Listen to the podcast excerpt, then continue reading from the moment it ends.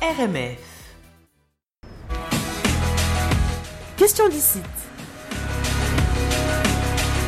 Salut Cécile. Bonjour. Salut. Alors aujourd'hui, on va parler clichés. Oui. Qu'est-ce ça- qu'on en fait? Oui, qu'est-ce qu'on en Ils fait? existent? Comment on s'en sort? Euh, Bref.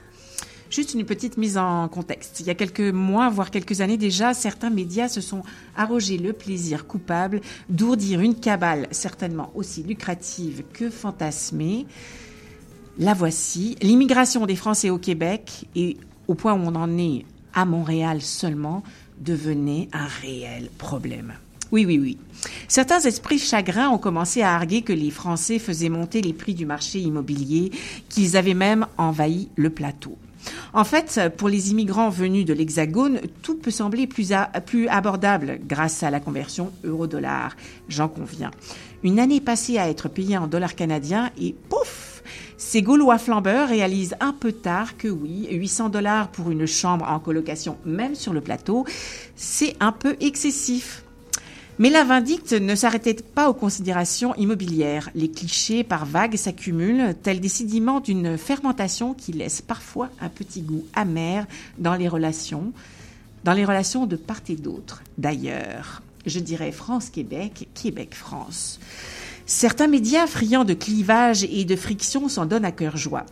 J'ai été consultée à maintes reprises par des journalistes d'un bord à l'autre du Canada, anglophones comme francophones et même de France, qui cherchaient à tout prix à me faire dire ce qui aurait nourri leur postulat de base sur lequel broder ad nauseam, demandant d'illustrer leurs clichés à grand renfort d'exemples que j'aurais été censé donner.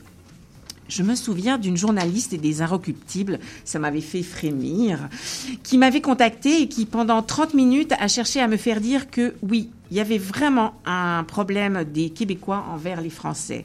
Bien mal lui en prie. Parce que moi, je déteste qu'on tente de me faire dire ce que je ne veux pas dire. Donc, j'ai conclu notre échange euh, téléphonique en précisant qu'il était primordial pour moi que mes propos soient respectés, même s'ils semblaient fort différents de la teneur de l'article. Et aux surprises, mon nom n'a jamais apparu dans les un rock. À mon grand désespoir, j'avoue. Bah, deviens euh, chanteuse de rock. T'as peut-être toutes tes chances. Pour un article sur, euh, sur euh, c'est ça, sur, sur- Ouais. sur comment tu tires ta guitare. Oui, l'immigration import- euh, importante est un défi pour le Québec, pour ceux qui étaient là avant comme ceux qui arrivent, que ce soit les Français ou d'autres immigrants d'ailleurs, mais non, nous ne vivons pas l'enfer relationnel. Il est vrai que les Français immigrants au Québec arrivent avec la tête pleine de clichés, fantasmes alimentés par ce que l'on pourrait appeler la propagande positive des institutions du Québec œuvrant pour l'immigration. Les médias de France et d'ailleurs, tout genre confondus, surfent sur la vague de la belle province, des grands espaces, de l'Amérique en français, bref. Ça paye bien de vendre du rêve. Puis, le problème, c'est que aussi, ils surlignent à grands traits les travers de l'autre et de ses paradoxes. On est dans le cliché. Le cliché est une arme à double tranchant.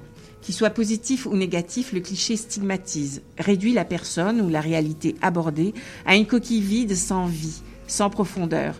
Oui, certes, le cliché est l'écho d'une partie de la réalité, mais c'est une infime partie. La vie est ailleurs, bien au-delà de l'ajout verbal de qui veut prouver son point et parfois même ridiculiser l'autre d'une manière subtile ou appuyée.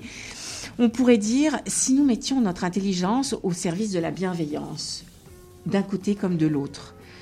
Ce serait beaucoup plus intéressant pour tout le monde de faire valser les clichés pour mieux se comprendre, ici, maintenant et ensemble.